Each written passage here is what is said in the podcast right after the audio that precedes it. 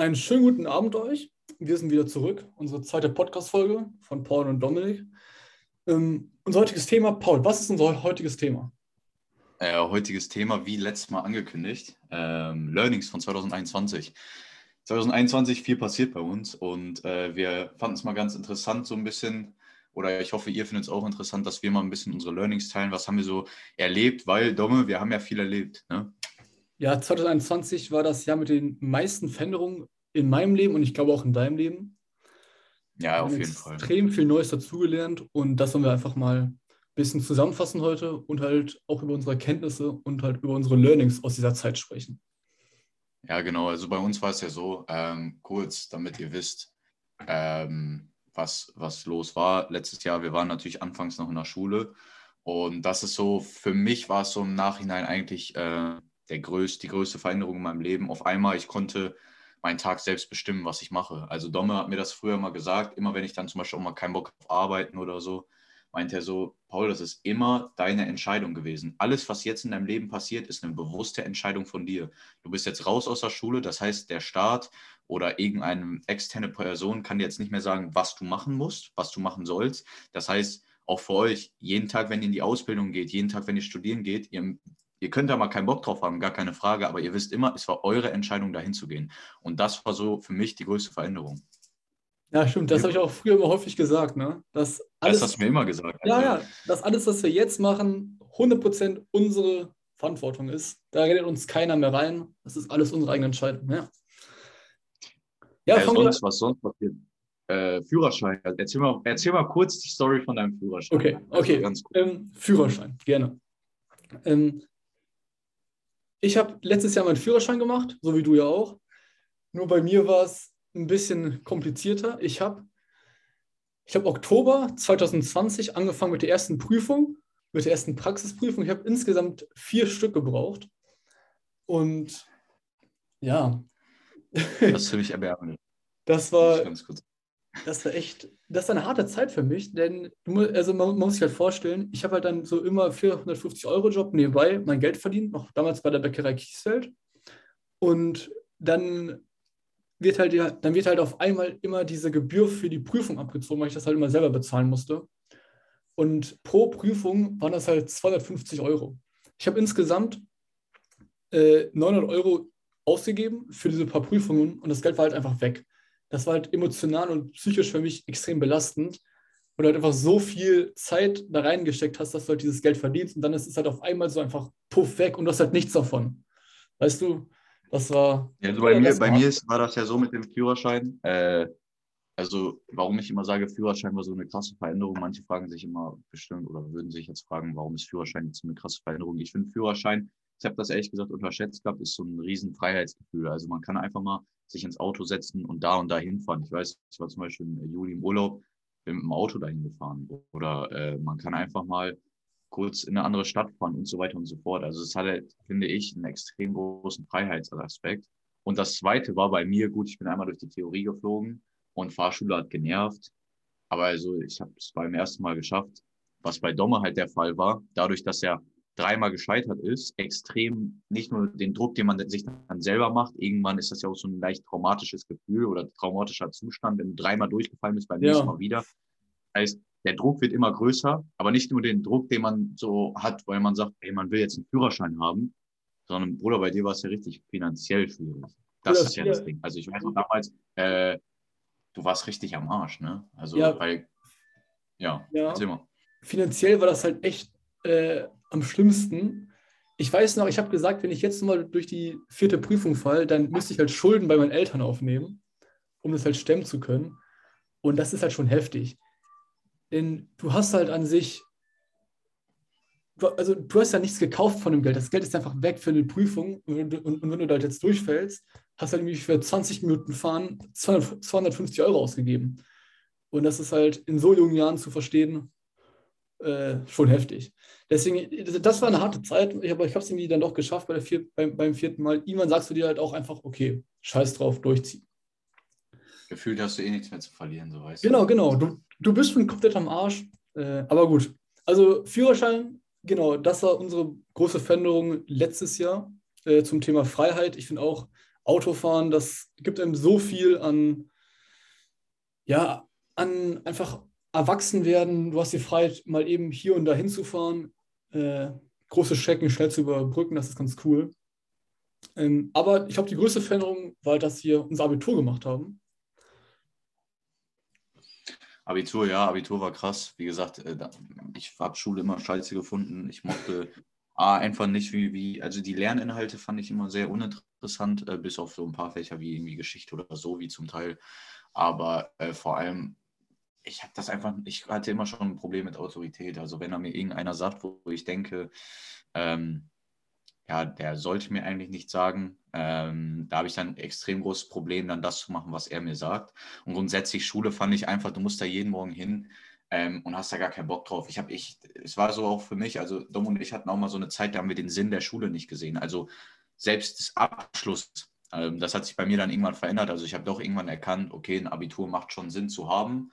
Ähm, aber da war es halt für uns auch richtig schwer, äh, uns zu motivieren. Wir haben es irgendwie dann doch geschafft, noch ein halbwegs gutes Abi zu machen. Ähm, und ja, dann war Schule vorbei. Und dann war es eigentlich so, wir haben uns überlegt, den Sommer, Camper war gerade ganz, frisch, äh, ganz frisch, wir machen den Sommer, leben geilen Sommer. Sommer war natürlich komplett scheiße. Der Juli und August war eigentlich, also ich kann mich nicht mehr an so geile Sommertage erinnern, ehrlich gesagt. Und dann geht es für uns nach Oktober, äh, im Oktober, für mich nach Singapur und für dich nach, äh, zu der Bundeswehr. Hat nicht ganz so geklappt. Aber Bundeswehr für dich ja schon, ne? Genau, Bundeswehr hat gut funktioniert. Ich habe dann, dann meine Grundausbildung in Frankenberg mitten in Sachsen gemacht. Das war auch eine ganz interessante Erfahrung. Ich habe extrem harte viele Nummer. neue, ja? Harte Nummer, finde ich. Harte, ja, harte Nummer, Junge. Sehr, sehr harte Nummer. Ja. Ähm, nee, was war eine coole Zeit. Äh, also, nochmal kurz so zusammenfassend: Wir haben halt unseren Führerschein gemacht letztes Jahr. Dann haben wir die Schule gemacht, abgeschlossen, beide Abitur gemacht. Dann ging für mich die Bundeswehrzeit los. Für dich leider noch nicht das äh, Auslandspraktikum in Singapur, aber das sollte jetzt ja in zwei Tagen losgehen. Ja, also heute ist Samstag, wenn wir es aufnehmen. Morgen kommt ja am Sonntag die Folge raus. Und morgen ist dann auch tatsächlich für mich der letzte Tag in Deutschland für sechs Monate. Ich fliege nämlich Montagabend ja, Mann, ich bin sehr, sehr gespannt. Ich freue mich extrem. Ich bin mittlerweile auch so ein bisschen aufgeregt, ähm, weil man muss einfach sagen, das ist da auch mit der Einreise sehr schwierig, Corona-bedingt. Ähm, deswegen bin ich froh, wenn wir die nächste Podcast-Folge aufnehmen, bin ich äh, durch das Härteste durch und dann kann ich mich da voll auf meine Arbeit konzentrieren. Äh, das wird, das wird äh, sehr, sehr geil werden. Aber da kommen wir eigentlich zu dem ersten Punkt. Wir wollten ja äh, mit den Learnings anfangen. Ich meine, ähm, für mich geht es Montag nach äh, Singapur, für dich nach Kahn. Bei dir alles planmäßig und bei mir damals nicht. Und lass doch mal anfangen mit der Bundeswehrzeit und die Zeit, wo ich in Deutschland war, wo ich eigentlich in Singapur hätte sein sollen. Was hast du in der Zeit so gelernt? Hast du da irgendwas, wo du sagst, das ist die eine Sache, die ich da gelernt habe? Oder mehrere Sachen? Ja, also ich habe aus der Bundeswehrzeit extrem viel gelernt und ich habe das halt mal so runtergeschrieben. Das größte Learning, die größte Erkenntnis aus der Grundausbildung, das war ganz klar, wie wichtig das Thema Umfeld ist. Und da will ich mal kurz so ja, einiges zu erzählen. Ich bin an sich schon ein Typ, der sich viel selbst motivieren kann und sich selbst auch Routinen aufbauen kann. Ich gehe seit fünf Jahren circa ins Fitnessstudio, mache Kraftsport, vier bis fünfmal die Woche. Also ich bin schon an sich ein, Disziplin, ein disziplinierter junger Mann. Dennoch hat mir die Bundeswehr gezeigt, dass du in einem Umfeld, was dich anspornt, viel mehr schaffen kannst, als du jemals für möglich gehalten hast. Und zwar liegt das daran, ich nenne es positiver Gruppenzwang. Ähm, wir hatten halt immer Märsche, irgendwie von 12 oder 15 Kilometer, mit Rucksack, Gewehr, allen möglichen Kampfhelmen und sowas. Also das wiegt schon viel. Und du denkst nach den ersten drei, vier Kilometern, okay, ich packe das niemals, deine Schultern tun komplett weh, weil der Rucksack äh, einfach scheiße, scheiße gebaut wurde, deine Füße tun weh. Irgendwie ist, ist halt alles Kacke und du denkst, okay, wenn ich jetzt hier alleine wäre, ohne diese Gruppe, ohne meine 15 Kameraden, dann würde ich jetzt abbrechen und sagen, warum tue ich mir das ja gerade an? Aber weil das halt jeder macht, weil halt jeder durch die Scheiße geht, machst du es halt auch mit. Du holst dich rum, du sagst nicht irgendwie, öh, alles voll doof hier, sondern du ziehst es halt einfach durch, weil halt deine 15 Kameraden hinter dir genau das Gleiche gerade machen. Und das ist dann nicht halt einfach ja, positiver Gruppenzwang. Ja, das ist, äh, du hast mir das damals erzählt, ich fand das extrem interessant. Ähm, ich meine, das ist ja auch die Idee eines Gym-Kollegen meinetwegen oder wenn du mit jemandem anderes äh, dich irgendwie selbstständig machst oder in, in, irgendwelchen Projekten, dass ihr halt euch gegenseitig immer motivieren könnt. Weil ähm, Selbstdisziplin kann man haben, kann man lernen, aber man kann auf Dauer nicht gegen sein Umfeld anrennen. Das geht einfach nicht. Die Energie hat man nicht und vor allem nicht in den verschiedensten Lebensbereichen. Also man kann, wenn man in einem Umfeld ist, wo ähm, Gesundheit gar keine Rolle spielt ähm, und was weiß ich, wo jeder schlecht in der Schule ist, kann man meinetwegen gut in der Schule sein, aber es ist sehr unwahrscheinlich in diesem Umfeld gesund, den perfekten Körper und perfekt in der Schule zu sein. Also das heißt, ihr müsst eure Energie ja irgendwie aufteilen und wenn ihr in jedem Lebensbereich immer mit Leuten rumhängt, die nicht das machen wollen, was ihr machen wollt, dann werdet ihr das auf Dauer nicht durchhalten können, wenn ihr euch nicht äh, von den äh, Leuten trennt. Das ist einfach so. Und das war für mich halt in der Schule immer, ähm, ich fand immer in der Schule war so ein bisschen das Umfeld vorgegeben. Also ähm, ich weiß noch damals, wir haben uns da schon oft mit Umfeld damals äh, auch äh, beschäftigt, ähm, weil wir halt gemerkt haben, mh, hm, wir suchen halt noch mehr Leute, die so ein bisschen so ticken wie wir. Wir sind da vielleicht auch ein bisschen komisch. Und in der Schule war halt das Umfeld vorgegeben. Und da war halt bei mir so oder bei uns beiden, wir kamen aus der Schule und auf einmal, wir konnten uns immer aussuchen, mit wem wir chillen, mit wem wir rumhängen, mit wem wir was machen.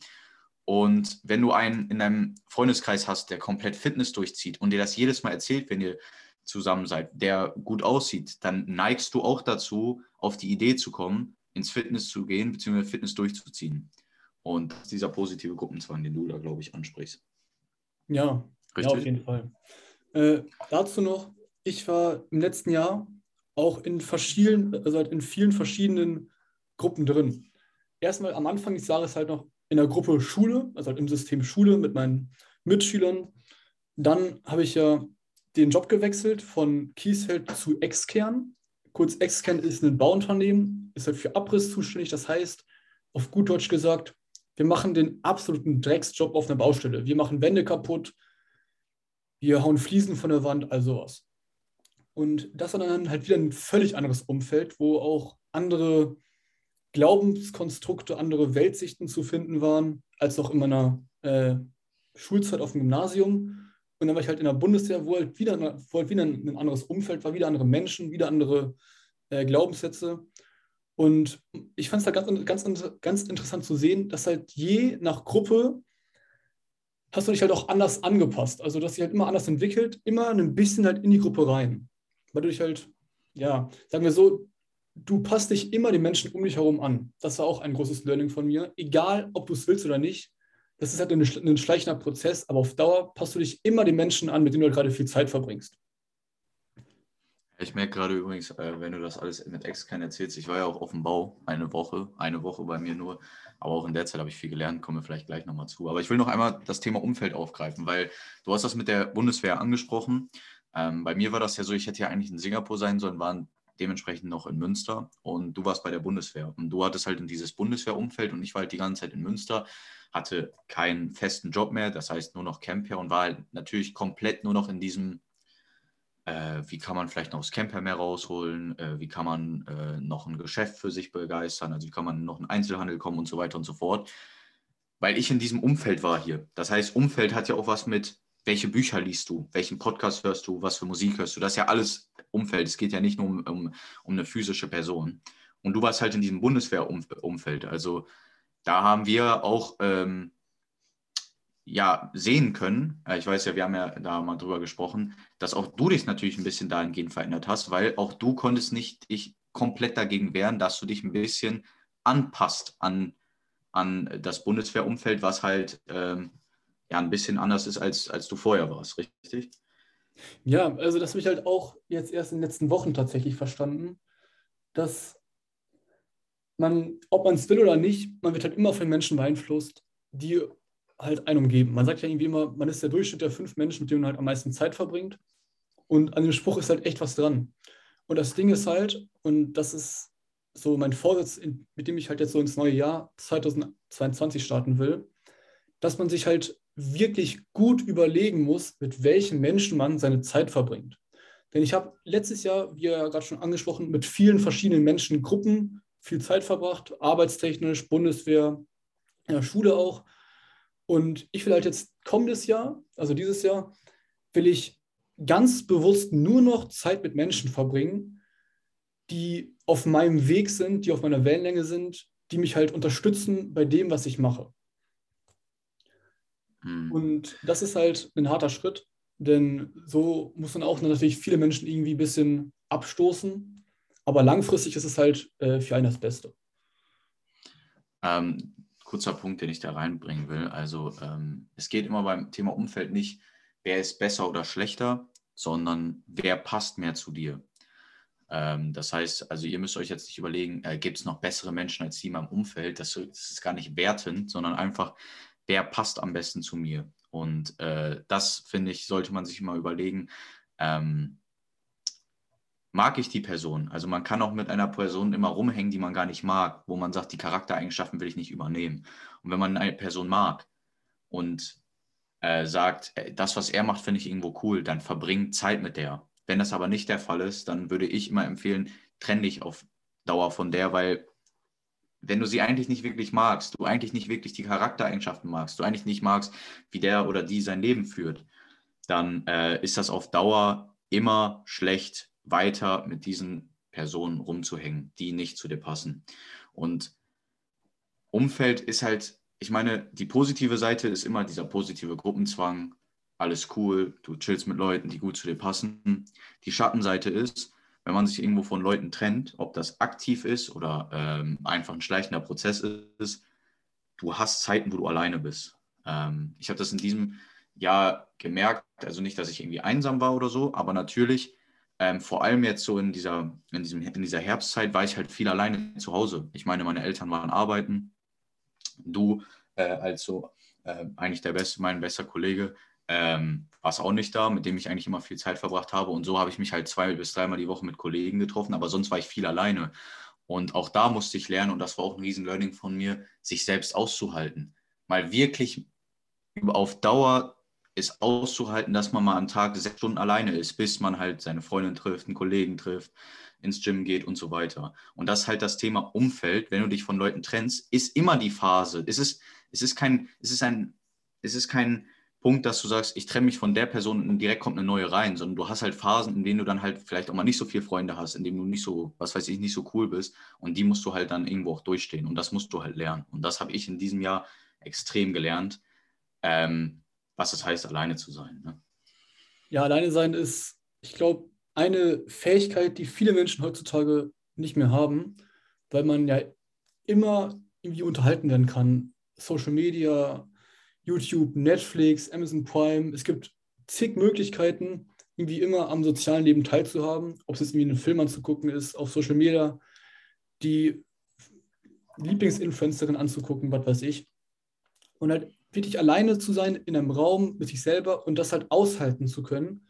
Und das jetzt nicht irgendwie wertend oder irgendwie negativ zu betrachten, ist eine verdammt, verdammt schwierige Eigenschaft, aber ist unheimlich wichtig für einen persönlich, um halt zu wachsen, um halt weiter voranzukommen im Leben. Äh, ja, kurz will ja. ich noch. Eine, eine Sache habe ich noch, aber vor allem ist, wenn du alleine sein kannst, bist du halt unabhängiger. Das heißt, du bist nicht darauf angewiesen, also ich meine, ich glaube, jeder, der jetzt so zuhört, ich hatte das nämlich auch oft, dass Leute mit dir eigentlich nicht cool umgegangen sind, aber du bist aufgrund dessen, dass du nicht alleine sein wolltest, äh, ja. immer wieder mit denen rausgegangen. Und wenn du alleine sein kannst, hast du halt die Unabhängigkeit.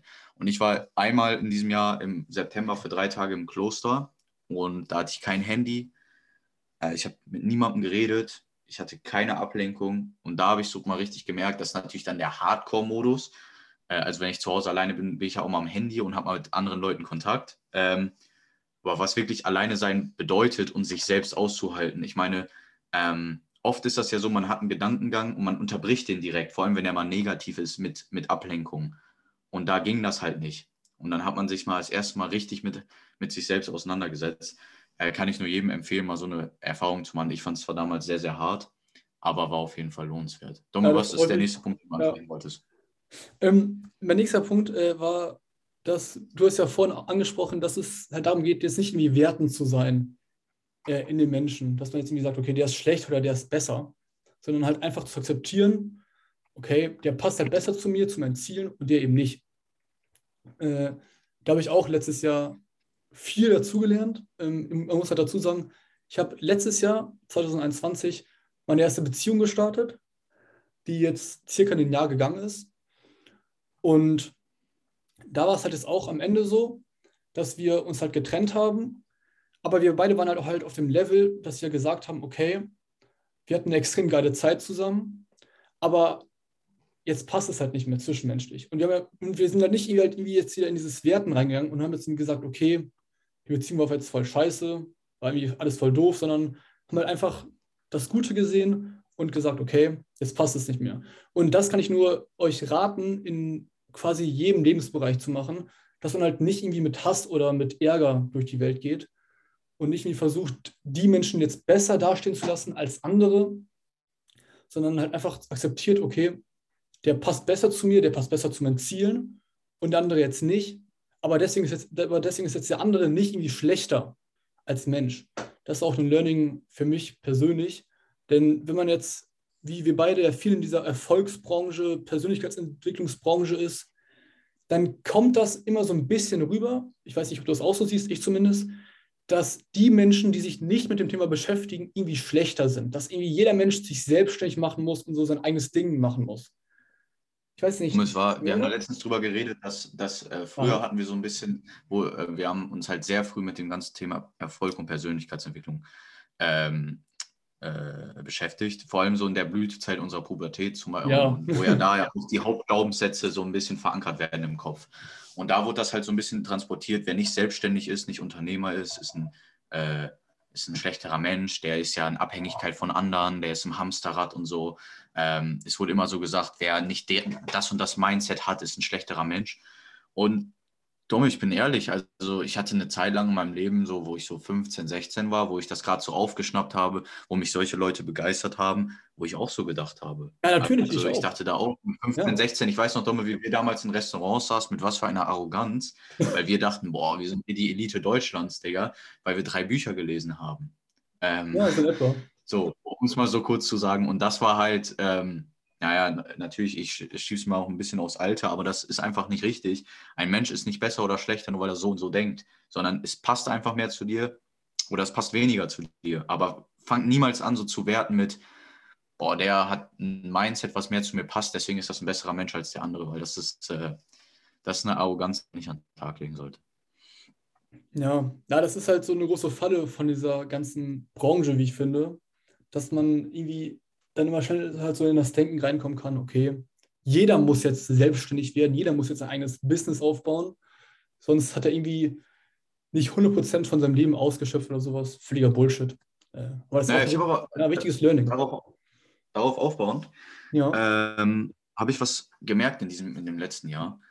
Ähm, ich habe mich extrem von dieser Persönlichkeitsentwicklungsbüchern, äh, Markt extrem ähm, äh, zurückgezogen, äh, distanziert. Zurückgezogen, ja, genau. Das heißt, distanziert, das wollte ich sagen. Ähm, das heißt, früher habe ich noch viele Bücher darin, äh, darüber gelesen und ich würde das auch jedem empfehlen, da so, so eine Grundlage zu haben. Ähm, aber irgendwann stand da nur noch der gleiche Müll drin, sage ich mal. Ne? Und ähm, ich bin halt jetzt irgendwann so in dem letzten Jahr halt immer mehr auf diesen Gedanken gekommen, ich kann jetzt noch mal ein Buch lesen oder ich kann jetzt einfach auch mal umsetzen. Es war nämlich die ganze Zeit so, Domme, wir haben uns früher mal richtig cool gefühlt und du warst früher noch besser, also du hast mal mehrere Projekte mal ausprobiert. Mhm. Aber ich spreche jetzt einfach mal von mir, ich habe Bücher gelesen und dachte schon, ich wäre der Krasseste. Das aber es geht nicht darum, ein Buch zu ne? lesen. Ja. ja. genau, ja, das weiß ich noch damals. Ja, ja, aber das, es geht darum, ein Buch zu lesen und das umzusetzen. Ein Buch macht dich nicht zu einem schlaueren, besseren, erfolgreicheren Menschen, sondern nur, wenn du die Sachen umsetzt. Und das habe ich in diesem Jahr äh, angefangen, weil noch ein Buch zu lesen, da steht nicht die heilige Formel drin, sondern es geht nur, ähm, indem man arbeitet und indem man umsetzt. Wir haben das früher erkannt beim Fitness, da kannst du dir noch ein YouTube-Video zu angucken, aber wenn du nicht ins, ins Gym gehst, wenn du nicht dich halbwegs ernährst, gut schläfst, wird halt nichts kommen. Ich habe das gemerkt jetzt bei Camper, man kann da jetzt die ganze Zeit irgendwie Visionen drauf schieben, aber wenn man nicht zu einem Laden hingeht, wenn man keinen Stand macht, wenn man, was weiß ich, keinen Insta-Beitrag macht, dann wird halt keiner auf dein Produkt aufmerksam. Und ich merke das immer wieder, dass es gibt Leute, ähm, so war ich ja früher auch, auch das ist wieder nicht wertend gemeint, die aber einem immer von Projekten erzählen und wie groß die werden. Und dann fragst du, wie weit sie sind. Und dann kommt immer, ja, ich muss noch überlegen und pipapo, sondern ich sage einfach immer, setz mal um, lieber 70 Prozent als auf 100 Prozent zu warten. Ähm, einfach mal umsetzen. Und es geht da nicht um die Ergebnisse. Ihr müsst da nicht nach einer Woche mir sagen, boah, ihr habt schon 10.000 Euro verdient oder ihr habt 10 Kilo Muskeln aufgebaut. Aber es geht darum, dass man mit dem Prozess mal anfängt. Und deswegen, daran messe ich auch mittlerweile so ein bisschen Menschen, auch so diese ganzen Persönlichkeitsentwicklungstypen. Wenn das einfach nur Redner sind, des Redners willen, kann ich die nicht ernst nehmen. Wenn das aber ein Unternehmer ist oder ein Kraftsportler oder sonst was, der etwas erreicht und erzählt mir dann was, dann höre ich zu. Und das, Dumme, ist uns, glaube ich, im letzten Jahr immer bewusster geworden. Ja, jetzt gerade, wo, wo du es ansprichst, wird es auch noch, wird's halt auch nochmal bewusst, dass wir diese ganzen Persönlichkeitsentwicklungs-Erfolgsbranche ein bisschen den Rücken gekehrt haben, weil das halt ein Kreislauf ist. Also es ist halt immer der Fokus auf drei, vier Hauptthesen, mach dein Ding, kümmere dich nicht darum, was andere von dir denken, finde deine Vision, deinen Traum, solche Kalendersprüche halt, ne? Genau, genau, halt einfach solche plumpen Kalendersprüche, die man halt einfach nur immer recycelt hat. Und da würde ich auch mal ganz kurz äh, so einen Erfolgsguru ansprechen, einfach weil es gerade irgendwie auf dem Herzen liegt. Tobias Beck habe ich auch früher extrem gefühlt. Ich habe auch mehrere Bücher von dem. Und der ist halt, finde ich, das Paradebeispiel für eine Laberbacke, weil der halt einfach immer nur wieder, ja, Bruder, ist doch so, Mann, weil der halt einfach immer nur ja, sagt, ja. Leute, zieht euer Ding durch, ihr packt das, ihr könnt alle schaffen, wenn ihr nur durchziehen wollt und sowas. Und das war halt so sein Geschäftsmodell. Deswegen ist er halt berühmt geworden. Und genau solchen Laberbacken habe ich halt auch letztes Jahr, du ja auch, ein bisschen den Rücken gekehrt, weil es halt einen einfach nicht voranbringt. Ja, ich finde, wir könnten eigentlich mal das würde mich sogar, das finde ich sogar selber interessant, einfach mal eine Folge darüber machen, äh, unsere Erfahrungen mit diesem ganzen Markt. Ich meine, du hast ja, ja. damals Geld vorausgegeben, du warst auf einem Event, du hast dir Kurse gekauft. Ich habe das immer nur, äh, in Anführungszeichen, Geld für Bücher ausgegeben und YouTube-Videos, Podcasts gehört. Aber so unsere Erfahrungen damit und auch die Fallen, weil das ist so eine Endlosfalle, diese ganze Seminarfalle so. Äh, ihr geht auf das erste Seminar, ihr müsst jetzt zum nächsten und am Ende passiert nichts in eurem Leben, weil ihr da die ganze Zeit nur rumhüpft und euch gegenseitig sagt, äh, dass ja alles schon in euch steckt und so weiter und so fort. Ich denke, das könnten wir nochmal gesondert ansprechen, weil äh, das finde ich eigentlich wohl ganz interessant. Ja, das wäre eine gute, eine gute, ein gutes Thema für, für eine kommende Folge. Ne? Wäre interessant. Äh, lass uns noch kurz weitergehen. Äh, was sind deine Learnings, deine Erkenntnisse von letztem Jahr? Hast du noch eins? Ja, ich habe einige. Also das größte war bei mir Thema Umfeld umsetzen, sich selbst aushalten. Die habe ich gerade im Gespräch schon gesagt. Mhm. Mir ist jetzt aber gerade noch ein, ein, eine eingefallen. Ähm, habe ich jetzt mir gerade auch aufgeschrieben. Aber gut, dass du es ansprichst. Thema Komfortzone verlassen. Also daran wurde ich auch jedes Jahr besser. Also auch 2020 hätte ich das wahrscheinlich, Ende 2020 hätte ich das wahrscheinlich gesagt, dass ich das in diesem Jahr extrem gelernt habe. Aber ähm, Freunde, Komfortzone verlassen hat mir extrem viel gebracht. Also kurz, was ist Komfortzone? Komfortzone ist das, wo alles nicht schmerzt, was du machst. Also hier geht es nicht um äh, physischen Schmerz, sondern ähm, wenn du zu Hause im Bett liegst, dann bist du, ist das komfortabel, ist das entspannt. Aber wenn du dann das erste Mal wieder ins Gym gehst, verlässt du deine Komfortzone, weil es ja erstmal, du machst was, worauf du vielleicht keinen Bock hast, die hart ist. Oder äh, wenn ihr als Mann eine Frau auf der Straße ansprecht, dann verlasst ihr eure Komfortzone, weil ihr wahrscheinlich was macht, was ihr nicht immer macht. Und das habe ich in diesem Jahr auch extrem gemacht, äh, Komfortzone verlassen. Ich weiß noch damals zum Beispiel, wir haben ja mit Instagram so ein bisschen gestartet. Ja. Ähm, ja, ein, zwei Reels hochgeladen, mal ein paar Insta-Stories gemacht. Und das war auch Komfortzone verlassen. Camphead zu machen war auch Komfortzone verlassen, weil auch immer das Risiko war, dass andere dich davor auslachen. Und ähm, da kann ich nur jedem empfehlen, versucht mal jeden Tag so ein bisschen was zu machen, was ihr gestern noch nicht gemacht habt. Ähm, hast ja. du da irgendwas nochmal gelernt zum Thema Komfortzone oder ist das nur so ein Learn, das ich hatte? Ja, Komfortzone verlassen auf jeden Fall. Das war, jetzt, das war jetzt halt nicht so präsent, nicht so im Vordergrund für mich letztes Jahr. Mit der Bundeswehr könnte man das halt darauf anwenden, dass ich halt wortwörtlich durch die Scheiße gegangen bin, da irgendwie sich im Dreck rumwühlen, irgendwie. Das war schon unangenehm und ich bin jetzt nicht so, so der Typ, der sich gerne irgendwie dreckig macht oder auch bei Exkern äh, den ganzen Tag ähm, irgendwie im Staub arbeiten mit einer Maske auf, du fühlst dich komplett scheiße das sind halt so Erfahrungen, die einen halt prägen und die einen halt auch irgendwie daran erinnern, wie gut man es auch hat. Aber wirklich Komfortzone verlassen war jetzt nicht so im Vordergrund für mich äh, letztes Jahr. Was noch meine Erkenntnis war von Anfang des Jahres, äh, aus der Schulzeit, würde ich noch kurz so nennen, die Welt kümmert sich einen Scheiß um dich. Und das meine ich auch ganz genau so, wie ich es da geschrieben habe. Und zwar, was bedeutet das genau? es geht darum, wenn du halt jetzt in der Schulzeit bist, dann bist du halt so in deiner eigenen kleinen Bubble. Ja, ich weiß nicht, wie das bei euch damals in der Schulzeit war, aber bei mir war es immer so, dass man sich natürlich irgendwie gefragt hat, okay, was denkt jetzt der über mich? Was denkt jetzt der über mich? Wie kleide ich mich? Äh, wie ist meine Körpersprache? Was sage ich jetzt genau zu dem? Also es war halt extrem wichtig, was halt andere über dich denken. Mir zumindest. Ich glaube, bei dir war es so ähnlich, oder? Ja, ich glaube sogar bei mir war es schlimmer als bei dir. Also äh, ich habe das damals sein. versucht, immer schon so, so zu tun, als wäre ich so confident, aber letztendlich ähm, war es mir immer extrem wichtig.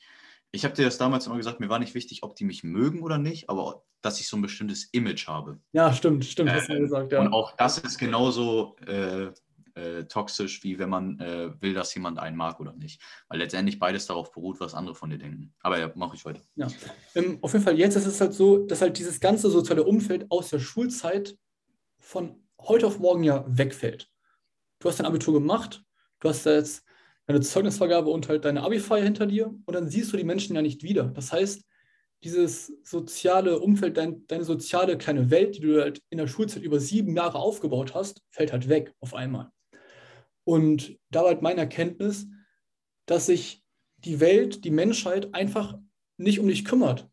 Früher dachte ich immer so ein bisschen, hatte ich das Gefühl, dass irgendwie immer so alle Augen, dass halt immer so alle Augen auf mich gerichtet sind, dass ich jetzt irgendwie gut performen muss und sowas. Und jetzt bist du halt hier. Manche sind jetzt irgendwie da studieren, andere machen jetzt eine Ausbildung in einer anderen Stadt. Und, und du bist halt noch hier so alleine zu Hause. Und langsam checke ich halt, okay, was ich mache, wie ich mich kleide, das ist, dem, das ist der Menschheit völlig egal. Und ich muss, ich muss mich jetzt halt irgendwie so ein bisschen selber zurechtfinden in dieser Welt. Denn ich habe jetzt nicht mehr irgendwie die Leute, die ich jeden Tag treffe und mit denen ich mich irgendwie vergleichen kann wie in der Schulzeit damals. Ja, man ist halt, äh, jeder Mensch ist halt extrem egozentrisch. Ne? Also ja. jeder Mensch denkt so ein bisschen von sich, dass er der Mittelpunkt der Erde ist, dass so jeder, jedes Gespräch nur über ihn geht und ähm, immer eher bewertet wird. Aber ihr müsst euch das immer so vorstellen, jeder andere in dem Raum, wo ihr euch Sorgen macht, was er über äh, einen selber denken kann oder sie, genau das, denk, äh, das Gleiche denkt sie auch. Ja. Das ist genau das Gleiche. Jeder denkt das. Mein Gott, was soll ich jetzt anziehen? Was könnte er denken? Und er denkt dann, was könnte sie denken, was ich anhabe? Oder in dem anderen Bereich, wie ich mich, wie ich, was ich gerade gesagt habe oder was ich mache. Das heißt, kommt ein bisschen daraus, dass ihr euch immer Sorgen macht, was andere von euch denken, äh, wie andere euch sehen, weil die Welt dreht sich nicht um sich, äh, um dich oder um, um einen selber, sondern immer eigentlich, wie du es gesagt hast, keiner interessiert sich wirklich für sich, weil sich jeder hauptsächlich erstmal um sich selber schert. Äh, wie man selber aussieht, was andere von einem selber denken können. Ja. Ähm, ja. Na, das ist auch nicht. Naja, hast du, noch, hast du sonst noch einen Punkt? Ja, ja, noch einen, aber wenn du noch einen hast, sag gerne zuerst deinen.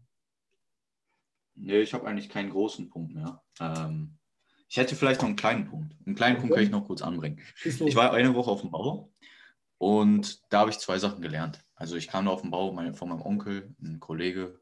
Also mein Onkel hatte mich da so ein bisschen angeworben, sage ich mal, eine Woche. Die braucht ein bisschen Unterstützung, bin ich da hingegangen. Und ja, ich bin handwerklich total unbe unbegabt. Extrem, und extrem unbegabt, ja. Zweitens macht mir das auch gar keinen Bock. So, ne? Es macht mir einfach keinen Spaß. Also ich bin körperlich relativ fit, also es war jetzt nicht für mich, dass ich körperlich da komplett am Ende war, sondern psychisch war das für mich sehr hart. Und ich weiß noch, an dem Montag, das war auch da im Raum Köln, also ich habe da unten auch geschlafen, war ich abends in meinem Hotelzimmer, hatte schlechtes WLAN, das heißt, konnte mich nicht so leicht ab, äh, ablenken und dachte mir, Digga, was machst du hier? Und ich habe das damals gesagt, wäre es nicht quasi, in Anführungszeichen, bei meinem Onkel, war nicht direkt da, aber gefühlt, wäre ich direkt durchgezogen. Aber da habe ich zwei Sachen gelernt. Erstmal, je länger die Woche ging, desto einfacher wurde es auch. Ja. Was mein Lerneffekt war, man muss einfach manchmal ein bisschen so durch die Scheiße gehen.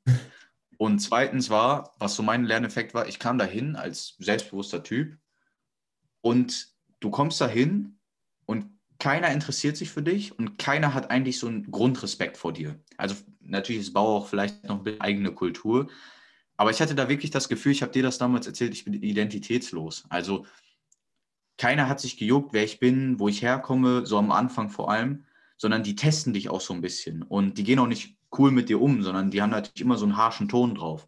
Und ich habe das richtig gemerkt, wie ich mir jeden Tag meinen Respekt erarbeiten musste, sodass ich am Donnerstag, Freitag auch mal einen Joke mit dem machen konnte und auch mal über private Sachen mit den Leuten reden konnte. Aber am Anfang war das so. Und früher hätte ich mir vorstellen können, wäre ich da vielleicht eingeknickt, dass die gesagt haben, mach das und das und wieso hast du das jetzt so gemacht und so und äh, geh das und das holen. Und ich hatte ja immer schon ein Problem mit Befehlen. Und ähm, wenn ich dann da irgendwie angemeckert werde, wo ich mir so denke, Digga, ich habe keine Ausbildung, woher soll ich denn das wissen, dass man da und daran denken muss? Aber ich bin da durchgegangen, ich habe mein, hab meinen Mund gehalten und habe mir Respekt erarbeitet durch Arbeiten, äh, die ich einfach ausgeführt habe. Und das ist halt so, das habe ich da extrem gemerkt, dass man sich einfach Respekt erarbeiten muss und dann halt auch Respekt zurückkommt. Ob das genauso richtig ist, wie es da war, stelle ich mal in Frage. Aber das war für mich ein riesen Lerneffekt da auf dem Bau. Deswegen, ich bin sehr dankbar für die Bauzeit, auch wenn es nur eine Woche war. Aber glaub mir, die Woche hat sich für mich sehr, sehr lange angefühlt. Ja, Bau ist halt so eine, eine kleine Welt. Da werden irgendwie auch andere Regeln so ein bisschen festgelegt. Im Zwischenmenschlichen. Es, es, es läuft einfach anders ab. Ja, es, es ist einfach eine andere Kultur nochmal, aber ja. äh, irgendwie auch eine ganz nette. Gut, also ich habe noch ein paar Themen, die ich gerne ansprechen würde. Äh, Thema Materielles, ich weiß nicht, ich, ich glaube, das ist eher wichtiger für mich als für dich. Äh, dass ich halt so ja, die meisten Schritte, die, die, halt die, die größten Steps gemacht habe im letzten Jahr. Und zwar, Materielles macht dich nicht glücklich. Ich habe auch schon die Jahre davor immer gesagt, ja, jeder materielle Zugewinn hält maximal drei Monate und dann ist halt dein Glückslevel wieder auf dem Level davor oder sogar noch darunter. Das heißt, wenn ich, jetzt, wenn ich mir jetzt ein neues iPhone 13 Pro kaufe, dann bin ich nach drei Monaten wieder auf dem gleichen Glückslevel wie vor dem Kauf. Ähm, aber letztes Jahr habe ich halt erst wirklich verstanden, was es bedeutet, sich von materiellen Dingen zu trennen. Äh, mein bestes Beispiel sind ja mal zwei Dinge. Erstmal, ich saß am Ende von 2021, saß ich halt äh, in einem Audio 6 vom Kollegen, neuestes Modell, und ihr müsst euch vorstellen, ich war halt früher extremer Autonerd. Das war halt immer so mein Traumauto, so ein Audi A6. Ne? Und früher, noch vor drei Jahren oder noch vor zwei Jahren, hätte ich das extrem gefühlt, halt in so einem Auto zu sitzen. Ich hätte mich irgendwie durch das Auto ein bisschen identifiziert mit dem Lifestyle, mit der Marke, mit dem Image. Und ich habe mich halt einfach besser gefühlt, als wenn ich jetzt nicht halt in so einem Auto sitzen würde. Und dann saß ich da halt äh, im ja, Anfang, äh, Ende letzten Jahres da drin und ich habe mir gedacht, okay, es ist ein Auto, wie, wie jedes andere auch. Ich habe mir nichts darauf eingebildet und ich glaube, das ist gerade in der heutigen Welt, wo eigentlich nur oberflächliche Sachen auf Instagram, Social Media geteilt wird, eine extrem, extrem wichtige Erkenntnis, dass es an sich egal ist, ob du jetzt irgendwie in einem Lambo sitzt oder in einem äh, Fiat, es hat nichts über deinen Wert als Mensch oder so auszusagen. Das ist für mich persönlich ein extrem wichtiges Learning. Ich glaube, äh, ich weiß noch damals, dass du mir das so erzählt hast, aber ich muss sagen, äh, ja, wie du sagst, das Learning hatte ich jetzt nicht so stark. Also äh, ich, ich bin mir eigentlich schon lange dem bewusst, dass Materialismus, also ich, ich, ich habe mich auch nie so für materialistische Sachen äh, so Nein, begeistern können. Also ich war nie ein Autofreak. Äh, ich war nie irgendwie einer, der sich vor allem nicht so um Klamotten, äh, Schmuck, Uhren und so weiter. Also es hat mich alles noch nie so gejuckt, deswegen war das auch für mich noch nie so ein Ding, dass wenn ich in einem krassen Auto sitze, ich mich wie ein besserer Mensch fühle oder wenn ich äh, die und die Klamottenmarke anhabe, dass ich dann krasser bin, sondern ich habe halt immer schon gedacht, Autos sollen mich von A nach B bringen, wenn sie dabei gut aussehen und schnell sind, ist noch besser und Klamotten, wenn die gut aussehen, ist auch top. Also äh, deswegen, ich kann dazu nicht so viel sagen. Ja, das ist echt. Da bin ich immer ein bisschen der gewesen, der hat immer so ein bisschen. Früher hattest du ja immer so ein, so ein Autobild als Hintergrund. Genau, genau. Ich hatte, genau, ich hatte immer den Audi A6 als Hintergrundbild von meinem alten Laptop oder auch auf den Schulrechnern hatte ich halt immer so ein Audi A6 als Hintergrundbild. Und ja, jetzt saß ich halt in einem und ich habe mich ehrlich gesagt kein Stück anders gefühlt als in unserem VW Passat, der vor der Tür steht, obwohl da preislich ein großer, großer Unterschied ist. Aber das war halt auf jeden Fall ein wichtiges Learning, äh, fand ich gut. Und ich habe noch ein Thema generell, was uns beide, glaube ich, ziemlich betrifft. Thema Respekt. Paul, kurz eine Frage an dich. Was hast du zum Thema Respekt letztes Jahr gelernt? Hast du irgendwelche Schritte gemacht, irgendwelche Steps? Oh, also das Thema, dass ich das vergessen habe. Thema Respekt äh, ist krass. Also, Mir ist es auch ähm, gerade eingefallen wieder. Deswegen habe ich es Ich habe hab im letzten Jahr als Jahresziel habe ich mir damals gesetzt, so ich ähm, lasse mich nicht mehr so hops nehmen, habe ich das immer so genannt. Also ich lasse mich nicht mehr so, dass, dass Leute mit mir respektlos umgehen. Das heißt, ich habe auch mir vorgenommen gehabt, und auch das ist ein tägliches Training, dass ich nicht mehr nur noch deeskalierend wirke. Das heißt, also wenn jetzt einer komplett respektlos mit mir spricht, ähm, ist es vielleicht das Schlauste, das einfach hinzunehmen und wegzugehen. Aber ich habe mir mal gedacht, ähm, ich sehe meinen Selbstwert also lasse ich so nicht mit mir umgehen. Und ich bin auch nicht der, der dann vor einer möglichen Eskalation dann zurückschreckt und dann sagt, okay, sorry, ja, okay, alles gut. Sondern ähm, natürlich möchte ich keine Konflikte. Ähm, ich hatte auch noch nie einen Konflikt in meinem Leben, also einen ernsthaften irgendwo, wo vielleicht man sich geschlagen hat oder so, noch nie gehabt. Äh, Gott sei Dank. Ähm, aber ich nehme mir auch vor, nicht mehr der zu sein, der dann irgendwie in die Knie geht, äh, nur damit es nicht dazu kommen könnte. Also Quintessenz ist, Domme, uns war ganz wichtig, dass Leute mit uns respektvoll umgehen und wir unseren Respekt auch einfordern. Das in dem Bereich. Ich breche mal einen zweiten Bereich ein, äh, an, wo du auch viel zu sagen kannst. Respekt hat für mich auch sowas wie mit Pünktlichkeit zu tun. Oder wenn ich mich mit einem Kollegen treffe, es war zum Beispiel mal so, ähm, ich wollte mich mit einem Kollegen treffen mehrmals und er hat nie abgesagt, sondern oft, wenn ich mich noch nicht so oft mit einem getroffen habe und ich weiß nicht, wie zuverlässig der ist, ähm, frage ich immer einen Tag vorher, yo, wie sieht es jetzt morgen aus? Äh, was haben wir gesagt? 15 Uhr treffen, ne? Und dann kam immer so, oh, Digga, ganz verpennt, äh, schaff's morgen doch nicht. Und da waren zwei Sachen immer mein Problem. A, einfach die Nicht-Einhaltung des Termins, aber B, der viel wichtigere Punkt, dass das nicht von ihm auskam. Hätte er mir jetzt fünf Tage vorher geschrieben, Bruder, ich habe das irgendwie verpennt, Montag kann ich nicht, kein Problem. Aber das war für mich so ein Punkt, wo ich dann im letzten Jahr das auch, muss ich sagen, deutlich früher als du gemacht hast, ja. zu sagen, okay, dann ist vorbei. Dann, ja. dann, wenn jetzt nichts mehr von ihm kommt, ich renne da nicht mehr hinterher. Weil, äh, in Anführungszeichen, äh, so lasse ich nicht mit mir umgehen. Ja, du warst ähm, schon aber erzähl du nur deine Geschichten. Mhm. Ja, du, du warst da schon deutlich konsequenter als ich. Äh, ich hatte ein bisschen länger Zeit gebraucht. Ähm, was ich noch mal kurz ansprechen will, so Respekt in Alltagssituationen. Du hast es gerade schon angesprochen, einmal Pünktlichkeit dass man pünktlich ist und wenn man nicht pünktlich kommt, dass man dann halt kurz schreibt, okay, ich komme fünf, komm fünf Minuten später. Äh, das ist extrem wichtig für uns beide geworden und vor allem auch Respekt in den sozialen Medien. Was meine ich damit genau? Respekt auf WhatsApp zum Beispiel. Wenn ich jetzt einer Person etwas schreibe, eine Nachricht, und sie braucht einen Tag, um zu antworten, dann braucht sie in der Regel nicht den einen Tag, weil sie irgendwie viel zu tun hat, sondern sie hat einfach keinen Bock. Sie sagt, ja, komm, dem antworte ich später, scheiß drauf.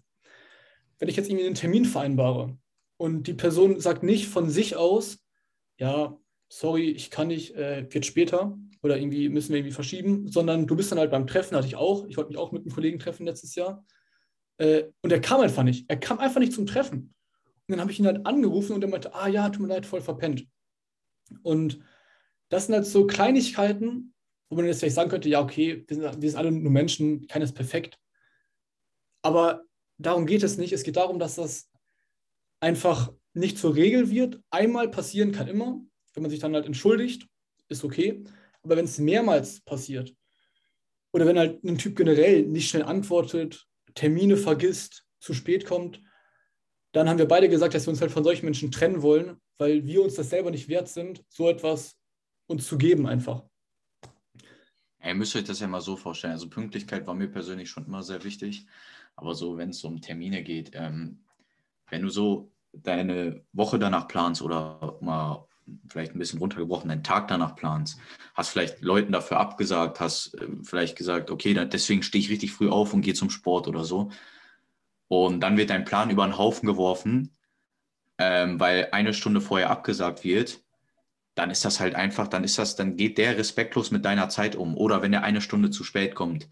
Und für mich, und was ich ja gerade schon gesagt habe, weil mal der Hauptpunkt ist auch, von wem kommt es? Also, wie gesagt, wenn, selbst wenn er mir noch schreibt, ach Digga, ich, ich merke gerade, wir wollten uns ja treffen, voll verpennt, ist es noch, noch okay. Ähm, auch nicht, wenn das zur Regel wird, dann auch nicht mehr, aber dann ist zum ersten Mal bin ich dann nicht so sauer. Aber wenn man selber nachfragen muss, und das war ja bei dir auch häufig der Fall, dass du nachfragen ja. musstest, und dann hieß es, oh Digga, voll verpennt, kann jetzt doch nicht, das war anders. Dann ähm, ist das halt ein Riesenproblem aus meiner Sicht. Ja, da will ich mal ganz kurz das erklären, warum das so ein großes Problem ist. Und zwar geht es darum, um die Einstellung, um die Motivation der anderen Person. Wenn ich jetzt äh, mit einer Person schreibe und die kommt zu spät oder der, oder der hat irgendwie das Treffen abgesagt oder irgendwie verbockt, vergessen und sie von sich aus auf mich zukommt und sich entschuldigt, dann ist das okay, weil sie dann nämlich sagt, okay, ich fühle mich schlecht, ich habe ich hab irgendwas falsch gemacht, ich muss, es, ich muss es jetzt wieder ja, korrigieren, ich muss mich dafür entschuldigen. Das ist dann halt die, die Motivation der anderen Person, das ist gut. Aber wenn es halt von dir aus kommt, wenn du nachfragst, ey, warum bist du nicht gekommen, was los? Dann ist das halt nur eine Reaktion auf deine Aktion. Das heißt, es ist dann halt nicht die Motivation der Person, sich zu entschuldigen, sondern da muss sie halt irgendwie handeln, weil du sie darauf angesprochen hast direkt. Und das ist halt ein riesiger Unterschied, weil das halt die Einstellung der Person ziemlich gut widerspiegelt. Das will ich noch kurz dazu sagen. Ja, 100 Prozent. Ja, wir nehmen hier gerade schon, ich gucke gerade auf die Uhr, äh, man sieht hier leider nicht, wie lange wir aufnehmen, also ich sehe es auf jeden Fall nicht, aber es müssten so 50 Minuten fast schon sein, oder? Ich weiß es auch nicht genau, aber wir reden schon ein bisschen länger. Ähm, ich habe jetzt Deswegen alle... Deswegen würde ich sagen, abgehakt. wir suchen das Ende. Ja, will ich auch sagen. Ähm, sicher war das heute ganz kurz eine längere Folge, weil es halt sich um ein ganzes Jahr äh, gehandelt hat. Ähm, aber ich denke, es war ganz interessant, mal unsere unsere Learnings. Schreibt uns gerne auf Instagram, äh, was ihr so gelernt habt, wird uns immer sehr interessieren. Wie gesagt, Podcast-Ideen, was für Themen äh, auch. Und ja, 2021 war ein sehr ereignisreiches, ereignisreiches Jahr. 2022 wird es wieder. Ich meine, wieder total viel Veränderung. Du wieder kam, ich in Singapur, Studium bald. Man gucken, wie die Reise mit Camper weitergeht. Deswegen, ähm, wahrscheinlich kommt nächstes Jahr dann nochmal so eine ähnliche Folge. Und nächste Woche kommt die Folge über Social Media. Ähm, haben wir doch gesagt, ne? Social Media war es. Genau, Social Media, wie wir halt das sehen, unsere Meinung zu TikTok, Instagram, Facebook, einfach was das halt mit uns Menschen macht, wie wir halt äh, auch solche, ja, halt auch unsere Probleme mit Social Media, dass die dann natürlich halt auch nicht wie perfekt sind, wie wir uns halt davon beeinflussen lassen. Also wird dann spannend werden, wird auch wieder extrem lange werden wahrscheinlich, weil da viel zu erzählen haben. Das kommt dann Aber wir versuchen die Folgen auf Dauer äh, so bei 30, 40 Minuten einzupendeln. Ähm, vielleicht mal 50, aber äh, dass sie nicht allzu lange werden. Aber gleichzeitig, dass sich das auch nicht so eine 13-minütigen Podcast, dass sich das so anhört wie eine äh, etwas länger gewordene Sprachnachricht. Äh, deswegen können wir so 30, 40 Minuten äh, rechnen. Ja. Also unser Ziel ist es immer, unter einer Stunde zu bleiben eigentlich. Genau, genau. Das sollten wir auch schaffen. Ja, ich denke auch. Gut, äh, meine Punkte werden abgehakt. Ich habe sonst nichts dazu sagen eigentlich. Hast du noch irgendwas? Ich habe auch nichts mehr zu sagen. Ich hoffe, euch hat es gefallen. Ähm, ja, empfehlt gerne den Podcast weiter. Lasst uns gerne eine Bewertung da auf iTunes oder auf Spotify und schreibt uns, wie ihr die Folge fandet. Und sonst, äh, ja, würde ich sagen, wir sehen uns nächste Woche oder beziehungsweise wir hören uns nächste Woche Sonntag. Ja. Alles klar, ciao. Bis dann, ciao.